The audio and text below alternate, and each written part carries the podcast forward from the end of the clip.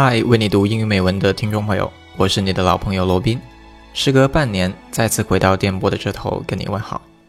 在节目开始之前，我想先请你想象一下，如果你孤身一人在一座无人问津的荒岛上，无法跟外界通讯，你会怎样生存呢？今天的节目，我想跟你介绍一本书《鲁滨逊漂流记》。《鲁滨逊漂流记》是16世纪英国著名作家丹尼尔·迪福的作品。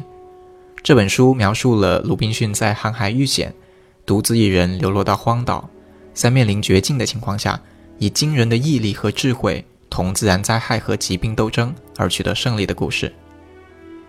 鲁滨逊在荒岛上生活了二十八年之久，从最初流落到荒岛的绝望，到接受现实并克服困难，他利用自己的双手，尽可能地改变生活处境，在荒岛建立了自己的家园。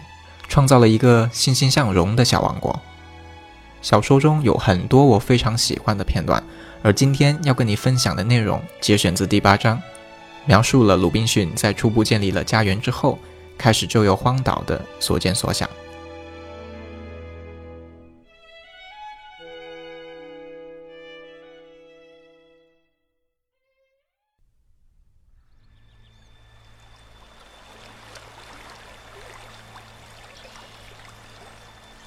Chapter 8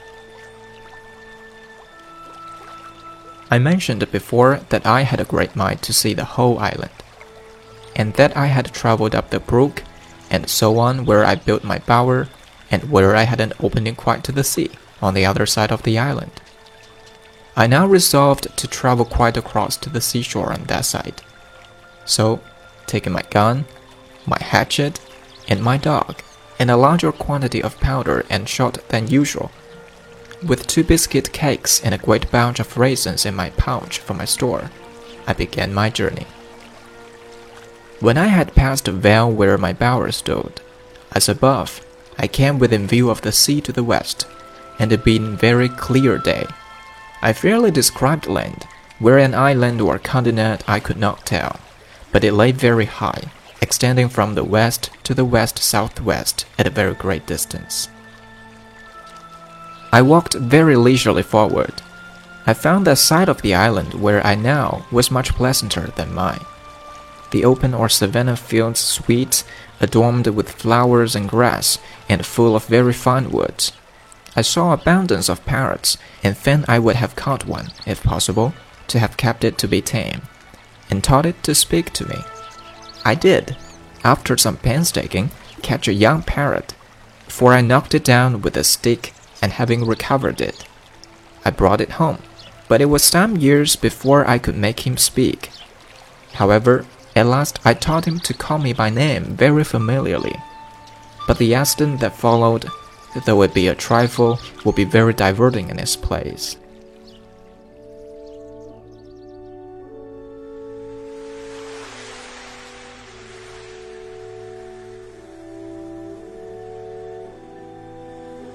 As soon as I came to the seashore, I was surprised to see that I had taken up my lot on the worst side of the island.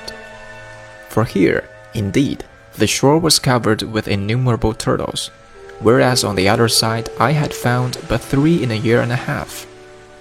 Here was also an infinite number of fowls of many kinds, some of which I had seen, and some which I had not seen before, and many of them very good meat but such as I knew not the names of except those called penguins.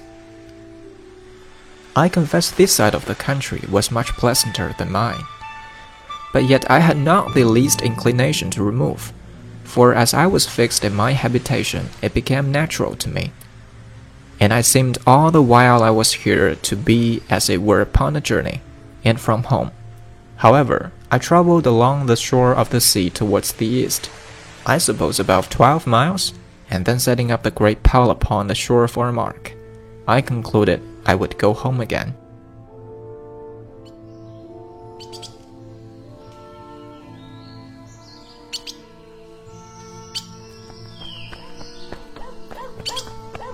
In this journey, my dog surprised a young kid and seized upon it, and I, running in to take hold of it, caught it and saved it alive from the dog. I had a great mind to bring it home if I could, for I had often been musing whether it might not be possible to get a kid or two, and so raise a breed or tame goats, which might supply me when my powder and shot should be all spent. I made a collar for this little creature, and with a string which I made of some rope yarn, which I always carried about me.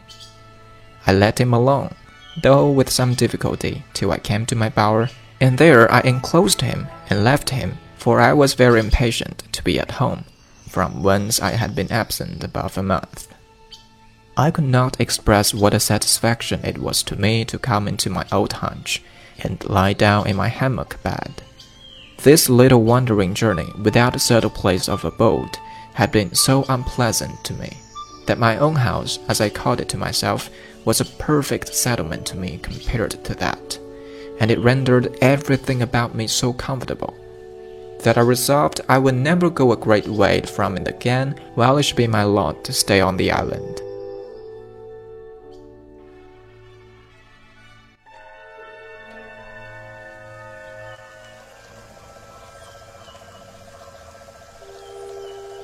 The rainy season of the autumnal equinox was now come, and I kept the 30th of September in the same solemn manner as before, being the anniversary of my landing on the island, having now been there two years, and no more prospect of being delivered than the first day I came here.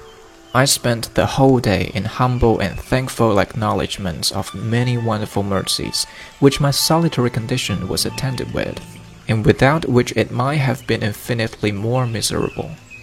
I gave humble and hearty thanks that God had been pleased to discover to me that it was possible I might be more happy in this solitary condition than I should have been in the liberty of society and in all the pleasures of the world. That He could fully make up to me the deficiencies of my solitary state and the want of human society by His presence and the communications of His grace to my soul, supporting, comforting, and encouraging me to depend on His providence here, and hope for His eternal presence hereafter. It was now that I began sensibly to feel how much more happy this life I now led was, with all its miserable circumstances, than the wicked, cursed, abominable life I led all the past part of my days and now I changed both my sorrows and my joys. My very desires altered, my affections changed their gusts, and my delights were perfectly new from what they were at my first coming, or, indeed, for the two years past.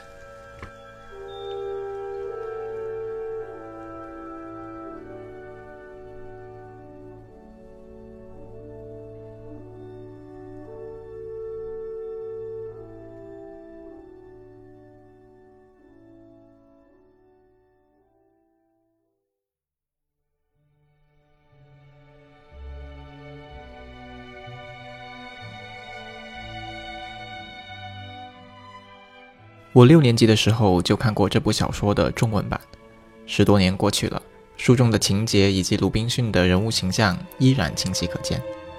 而如今读起原著，更有不一样的感受。每次翻开这本书，脑海里都能浮现出鲁滨逊一点点打造自己家园的情景。可能从小受此影响，在生活中，尤其是工作之后，实现了经济独立。有更多的机会去依靠自己的双手，实现一个个从无到有的过程，比如学习一门乐器，掌握一门外语，爱上一项运动，甚至是做出一期节目，做一份 PPT，或是自己设计房间布局等等。我非常享受这种感觉。每个人的世界里都有一座荒岛，这座荒岛最终会变得繁荣，变得荒芜，或变得平淡，都取决于自己。节目的最后，希望我们都能像鲁滨逊一样，用自己的智慧、行动、毅力，把荒岛打造成自己的王国。